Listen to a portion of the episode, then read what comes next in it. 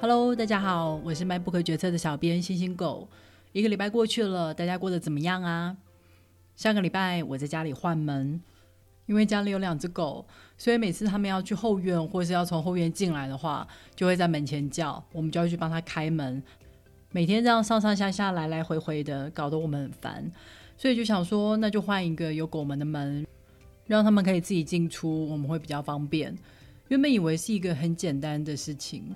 结果后来发现，卖场卖的门是很完整的一片，上面没有喇叭锁，也没有洞，所以要自己量好位置，把那个洞给切出来。而且呢，与门框连接的部分也要自己割出来，不是螺丝锁一锁这么简单。一时之间搞得我们有点却步，想说干脆找人来装好了。结果发现，如果门一片是五百美金的话，找人来装就是一千美金。非常惊人的价格，所以最后还是只好上 YouTube 找影片，去 Home Depot 买相对应的工具。好在工具都非常的齐全，包括切门边的地方，还有切喇叭锁的地方。因为不是只有我们觉得贵啊，连美国人自己都觉得贵，所以这种简单的木工大部分都是自己来。虽然说简单，但我们两个人也是搞了一个下午才把这扇门给装上。感觉自己长这么大，第一次这么了解门跟门锁的构造。我边做就边跟老公抱怨，觉得美国这个社会分工有问题啊，像这种事情就应该给专业的人来做。如果是在台湾，应该想都没想过要自己装门吧？因为你知道你可以找得到专业的人，而且是以一个你负担得起的价格。好哦，让我们来进入正题吧。哎，我发现我节目做了这么多集，居然都在介绍翻译书。哎，江峰南虽然是华裔，但是他也是用英文创作，所以也算是翻译书。嗯，真是太厚此薄彼了，非常该打。所以呢，今天我们就来介绍一个台湾的作家与小说吧。今天要介绍的书是陈思宏的《鬼地方》，大家有没有看过他的书啊？我之前有看过他很早的一本散文集，叫做《叛逆柏林》，后来就在 Facebook 上面追踪他。他常年都居住在柏林，一边写作一边做口译。有时候就会看到他发文提到，哦，最近在闭关写长篇小说。有时候也会提到说，写长篇小说其实还蛮有压力的，因为它不好卖，然后又耗费很多能量，但是又很想写，所以不能放弃。最近这几年，陆续看到他推出新作品，先是二零一八年的第九个身体，再来是二零一九年的鬼地方，二零二零年又出了佛罗里达变形记，全部都是长篇小说，有种能量大爆发的感觉。后来就看到鬼地方得了二零二零年的台湾文学年度首奖，是一个超级大奖，就有点像是金马奖的最佳影片的感觉。虽然作者并不认识我，但是身为一个追踪他脸书多年的人，看到他现在获得这么多的报道，出席各式各样的颁奖典礼，其实也有一种与有荣焉的欢喜感。看台湾的作品，尤其是像这种类自传的小说，其实都非常容易可以在自己的生活经验里面找到相似的共鸣点，读起来特别有感觉。好啦，就让我们来介绍这本书吧。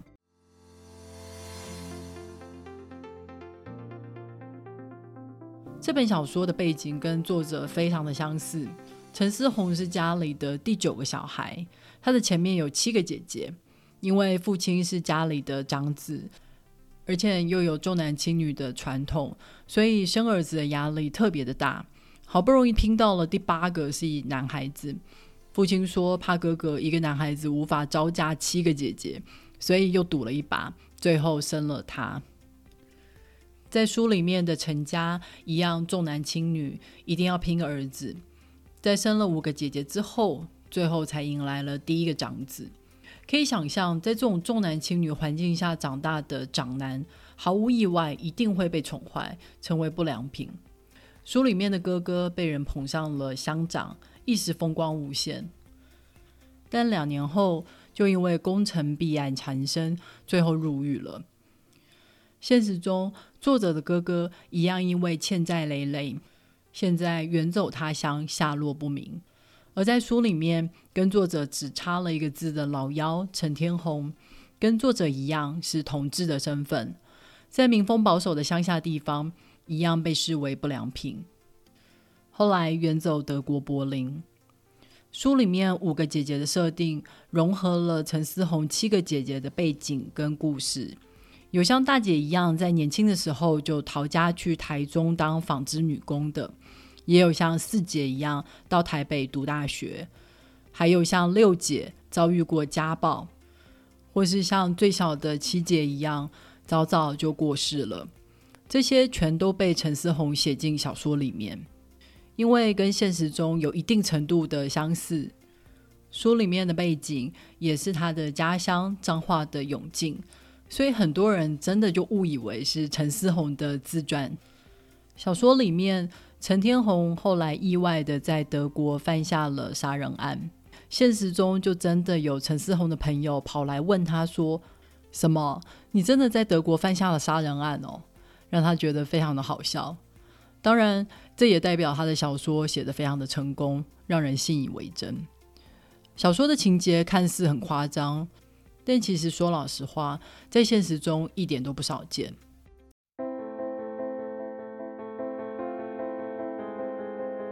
首先登场的戏码就是婆媳问题，这个问题即使在现在这个女权日渐抬头的年代，都避免不了。去年不是才刚有一个媳妇被婆婆逼死的新闻吗？而且婆家还过分到不让女方的家人去处理她的遗物跟后事，非常的夸张，但也确确实实的就发生在这个现实里面。小说里，母亲跟父亲是透过相亲认识结婚的，母亲不识字，不知道是不是这个缘故，结果反而是母亲成了一个很多话的人。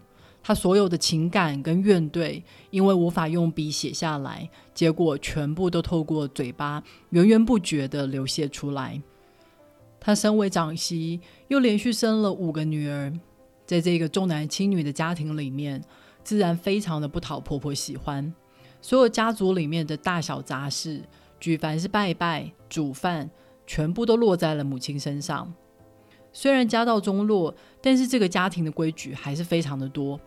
婆婆每天都骂母亲，母亲转头就只能把气出在女儿身上。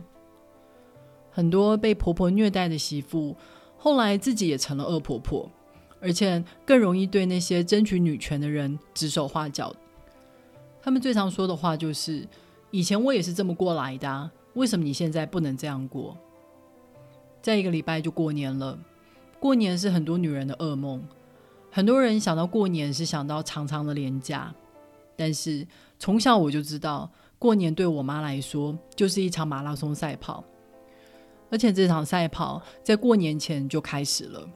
在过年前，我妈就要开始忙着准备各式各样的年货。有几年学校比较早放寒假，我就陪她到各个市场去取货，真的是行程满档诶。要先去 A 市场拿佛跳墙，再去 B 市场拿白菜鸡。然后还要再去某某摊拿已经订好的乌鱼子跟鲳鱼，非常非常的忙。等到除夕当天回到家，就要开始准备年夜菜。通常年夜菜都必须丰盛到家里的大桌子都摆不下，所以每次都是男人小孩在吃的时候，女人都还在厨房忙，还在继续出菜，直到大家都吃饱了，妈妈婶婶们才会从厨房出来。坐下来吃我们的剩菜。初二的时候，虽然可以回娘家，但也成为某些家庭的冲突点。妈妈、婶婶们要回娘家，但姑姑们也要回娘家。谁来准备食物给姑姑们吃呢？我们家协调出来的方法是让姑姑初三回娘家，让妈妈、婶婶可以在初二的时候回自己的娘家。初三就可以准备不输给除夕年夜饭的菜色来请姑姑们。很快，初四就打包离开老家，初五就要开工了。虽然我小时候非常喜欢过年，但长大以后就会去想，妈妈们哪有时间休息呢？他们一大早就要准备拜拜的东西，接着是三餐，然后宵夜的时间又会被我们这群死小孩要熬去炸年糕做宵夜，根本就是从早忙到晚。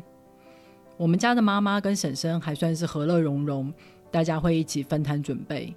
如果是像小说里面妈妈不讨婆婆喜欢，全部要她一个人做，那真的是做到累死，还换不来一句谢谢。人是不是就是在这样的处境之下，慢慢的变成了一个鬼？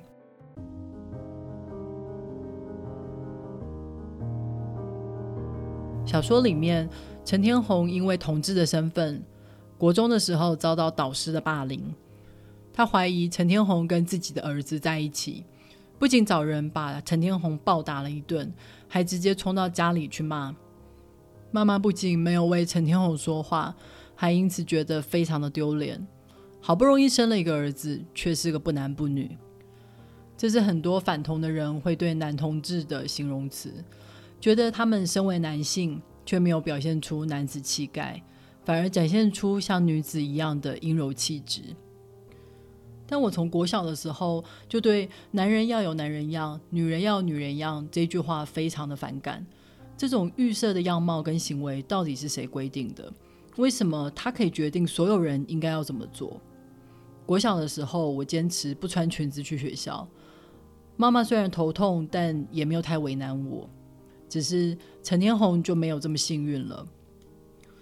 妈妈觉得这个小儿子让他很丢脸，早早就把他扫地出门，假装没有这个儿子。连父亲过世的时候，陈天红要回家奔丧，隔天一早，妈妈看到他就立刻要他离开。妈妈还怪罪王家的儿子金仔虫带坏了自己的儿子，所以开始散布关于金仔虫的谣言。他故意讲的很隐晦。表现的像是一个天大的秘密，不能告诉别人。但越是这样，秘密传播的越快。而且在这过程中，大家都会自动的脑补上那些隐晦的部分。原本只是听说，但讲着讲着，就变成像是亲身所见、亲耳所闻一样。嘴巴真的是最可怕的武器，尤其是在人人都认识的乡下。大家最喜欢听这种有点认识却又不是那么熟的人的八卦，好像以为可以透过八卦认识到这些人不为人知的一面。然而，当悲剧发生的时候，大家就会纷纷假装不明白为什么这样的事会发生，假装很惋惜。明明就是自己的嘴巴助长了这个悲剧，却跟悲剧的发生撇清关系。妈妈还跟陈天红说。都是你害金仔虫的，让会在乎的人去承担罪恶感，这是小说里面让我觉得最像鬼故事的地方。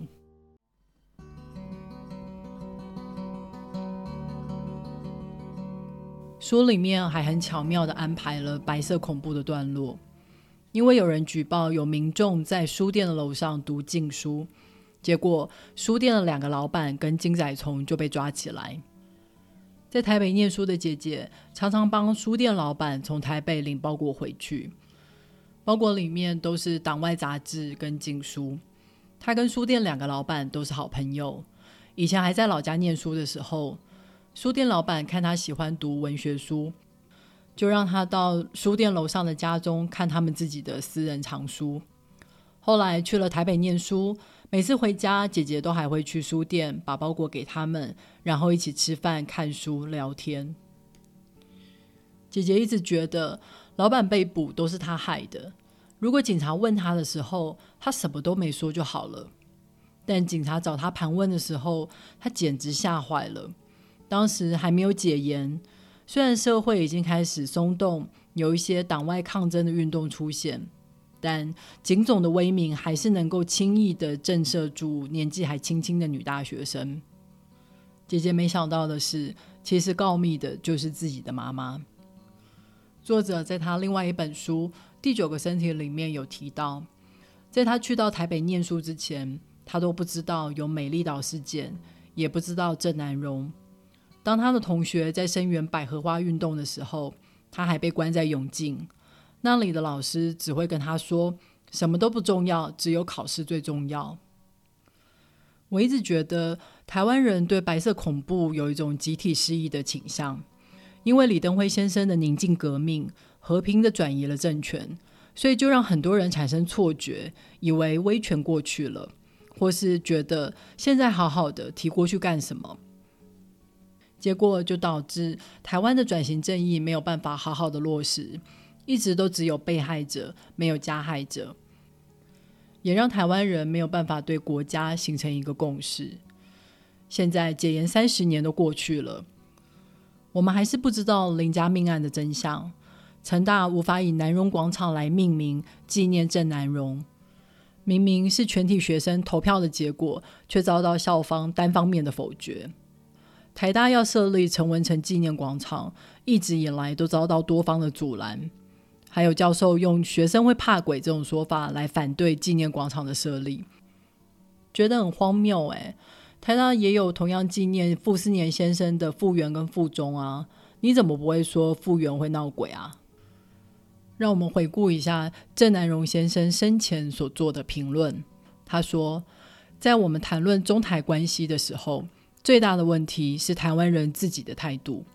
蒋政权多年来刻意塑造的恐共症，这个深植人心的病根，使台湾人在面对强大的中国时一再的畏缩。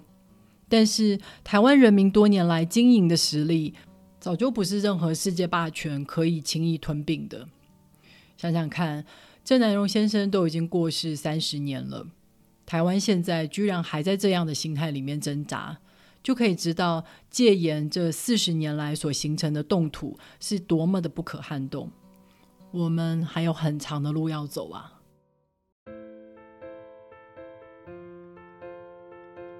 好啦，陈思宏的《鬼地方》这本小说就介绍到这里了。陈思宏一直都说，他写作的动力就是家乡永进。虽然一直想逃离，结果书写的主题却一直围绕着他。《鬼地方》写的是台湾，让我想到网络乡民很爱说“鬼岛”，鬼岛。